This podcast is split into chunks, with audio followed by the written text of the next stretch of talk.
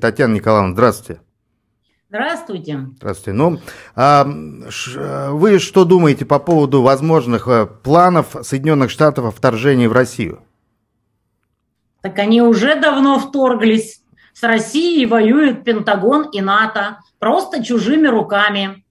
Зазомбированных граждан, квази-государство Украина, которое еще там осталось. Поэтому в полный рост уже Штаты воюют. Оружие чье? натовская, пентагоновская. Поэтому как бы война уже в полном разгаре, тут уже никуда не денешься. Окровавленным щитом Донбасс был 8 лет. И вот наконец-то добрались сквозь этот щит и до самой России. Ну, понятно, когда речь идет о гибридной войне или э, гелиоцентрической, как ее по-разному называют, но здесь уже а, информация касается конкретно а, а, механизма вторжения без всяких там, а, как бы, этих самых подзаголовков, счетов и так далее. А, кроме того, говорится о том, что, возможно, вот в рамках большой сделки, да, анонсированной Турции э, во, во время, в преддверии встречи Путина и Эрдогана будет представлены некие, некоторые требования, э, которые Москва, если выполнит, то получит э, замеренный Киев. Вот на ваш взгляд, вообще данный киевский режим, он подлежит хотя бы теоретически замерению или все-таки он подлежит только демонтажу? Да какое замерение? Этот режим с 13-14 года на Майдане, кто бы его ни возглавлял, Порошенко или Зеленский, заточен исключительно под то, чтобы самоубиться об Россию, нанеся России максимальный ущерб. Это было понятно с 13 года, как только начался Майдан. Если кто-то это не понимал все эти годы и не понимает до сих пор, ну я даже не знаю, что тут еще можно сказать. Сколько можно этих Минсков, Стамбулов и всего остального. А потом признание, мы наивные, мы доверчивые, нас опять обманули. Я не знаю, сколько можно бегать по этим граблям и не понимать, что пока Запад не будет разгромлен, Запад не попустится. И будет идти в последний и решительный бой. Чужими, позвольте заметить, руками. Всего за 3-3,5 миллиарда долларов в месяц Соединенные Штаты и весь Запад доблестно воюют с Россией. Чужими, повторюсь, руками несчастных зазомбированных людей. И будут воевать до последнего украинца, желательно и до последнего русского. Им-то что? Они всю жизнь стравливали Гуронов с магиканами. Им все равно, кто победит, лишь бы их умерло побольше. Они всегда такими были и будут такими всегда. И все эти переговоры, если их кто-то в России воспринимает всерьез, я даже не знаю, как назвать этих мега наивных, изумительных людей. Андрей Сергеевич.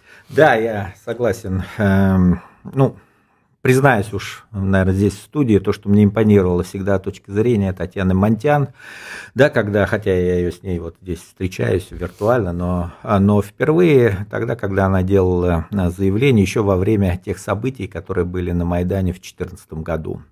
Тогда я их как-то, признаюсь честно, не воспринимал э, всерьез, думал, ну как такое может быть? Нет, именно, именно оно и так. Вот это соглашательство, которое было у нас, э, у нас всегда, э, у нас в крови, да, в крови, вернее, некоторых, скажем так, наших руководителей. Да? Вот оно к этому привело нас э, к сегодняшнему, к сегодняшнему дню. И соглашательство это началось, к сожалению, уже давно, где-то десяток лет назад, нет, поменьше. Это переговоры были по поводу поставок э, газа в эту Европу, да, еще, по-моему, в 2015 году они начались. Это вот тогда, когда «Газпрому» угрожали антимонопольным расследованием, да, ведь все же в нашем мире, понятно, во многом, к сожалению, крутится вокруг денег. Да? И вот эм, а пригрозили тем, что штраф 10%, внимания от оборота.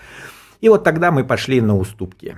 И вот эти вот уступки потом мы постепенно отступали, отступали. И последнее э, вот соглашательство, которое было, это в 2019 году, эм, вот это подписание пятилетнего соглашения о поставках газа через Украину крайне невыгодное на, а, для нас. А, и вот если бы мы тогда, почему оно невыгодное, могу расписывать очень долго, сколько мы потеряли на круг, сколько мы выплатили денег под вот давлением Запада, пытаясь замириться.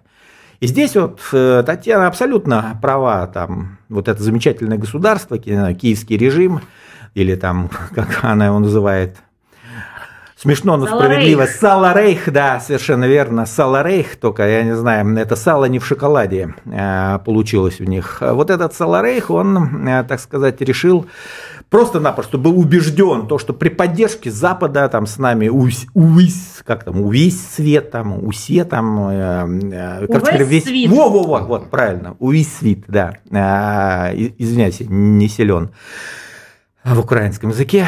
Эм, вот это убеждение, и мы потворствовали этому. Вот если бы мы тогда проявили твердость, да, мы бы потеряли деньги. Я вот здесь говорил за кулисами, что 10, 20, может быть 30 миллиардов долларов тогда. Но мы бы не потеряли сотни миллиардов долларов и самое главное, тысячи уже жизней.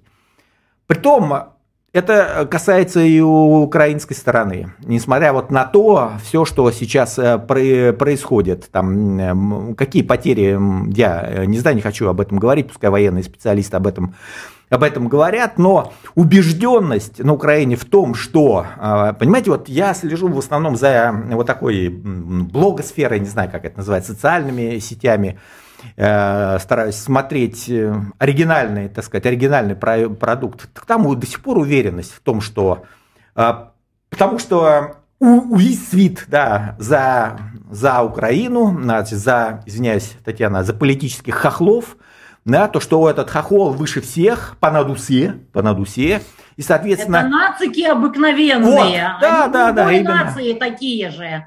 Как только кто-то начинает рассказывать, что мы лучше всех, здравствуйте, ребята, вы уже рядом с Гитлером. Но они, они не, не говорят... такого этнического происхождения. Да. Они, они не говорят, что они там понад Америки, да, а понад усе Америку здесь не, не включена, по крайней мере. Европа уже, да, если такие плюют а, в лицо некоторым европейским лидерам откровенно, опять-таки с позволения, то здесь э, все, по-моему, э, все, по-моему, понятно. И вот это наше соглашательство, вот привело к тому, то, что у нас сейчас есть, к сожалению.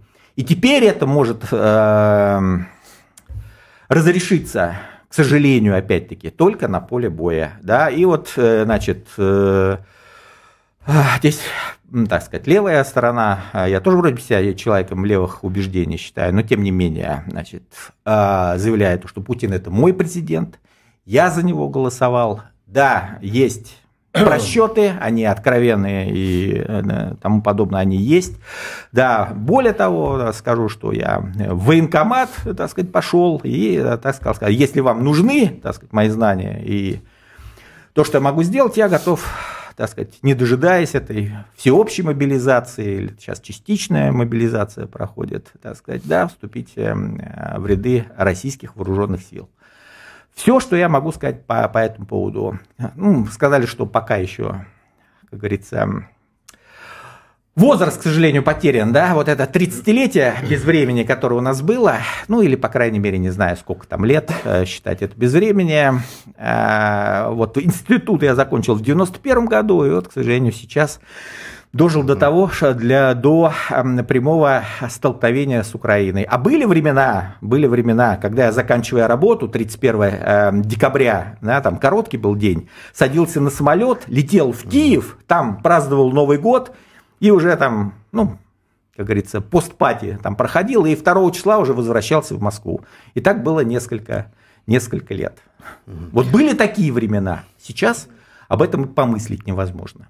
Ну, и вот. были на Украине нормальные люди, которые, о, да ты из Москвы, москаль. Я говорю, да, типично. Ничего страшного, нормально говорили. Вместе даже горил купили. Извиняюсь за интимные подробности.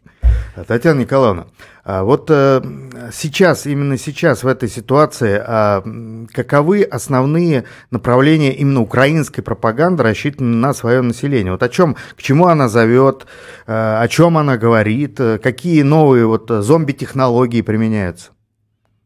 Технологии стары как мир, неоднократно испробованы всем, кому не лень, от Геббельса до радио «Тысячи холмов» в Руанде. И они только совершенствуются и совершенствуются. Я читаю саларейховские паблики. Они побеждают со страшной силой. Весь мир по-прежнему с ними. Вот-вот им дадут какую-то чудесную вундервафлю, и все будет хорошо. К сожалению, есть основания вот у них фактически продолжать держать свое население в этой теплой ванне. Вот, например, то, что случилось в Харькове, когда отступили, все, что они читают, что проблемы с бронежилетами, со связью, со всем остальным, что мобилизация началась только вот спустя сколько месяцев, хотя изначально было понятно, что без мобилизации не справиться. То есть вот есть товарищи, к сожалению, в России, которые принимают всякие дивные решения и подыгрывают саларейховской пропаганде, дают питательную среду. Ну вот теперь как бы Получилось то, что получилось. Уважаемые западные партнеры такие провернули аферу с Крымским мостом. Чем это закончилось? Украина сидит с отключениями веерными, вот, без воды, без света, с разбомбленными подстанциями. Но прошу обратить внимание, я вот специально посмотрела, как там вообще на Печерске, как все центровые улицы, не обесточивают ли их случайно. И вы не поверите, вот на всяких Печерских холмах свет не гаснет. Там все хорошо. Без света сидят только простые, сирые и убогие. А ни один каньон нищих под бомбежками не пострадал.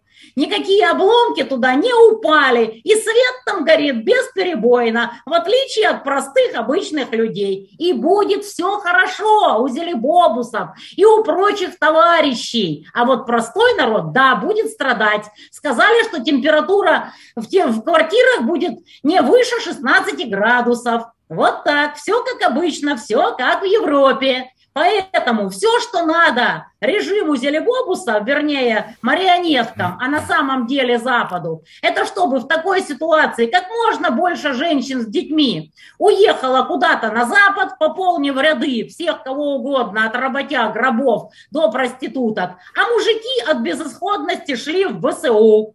Все так и было задумано. При этом, естественно, свет на Печерских холмах не погаснет никогда. Ну, разве что какой-то калибр прилетит прямо в бошку Зелебобусу. Но такой точности Россия пока еще не достигла. Увы.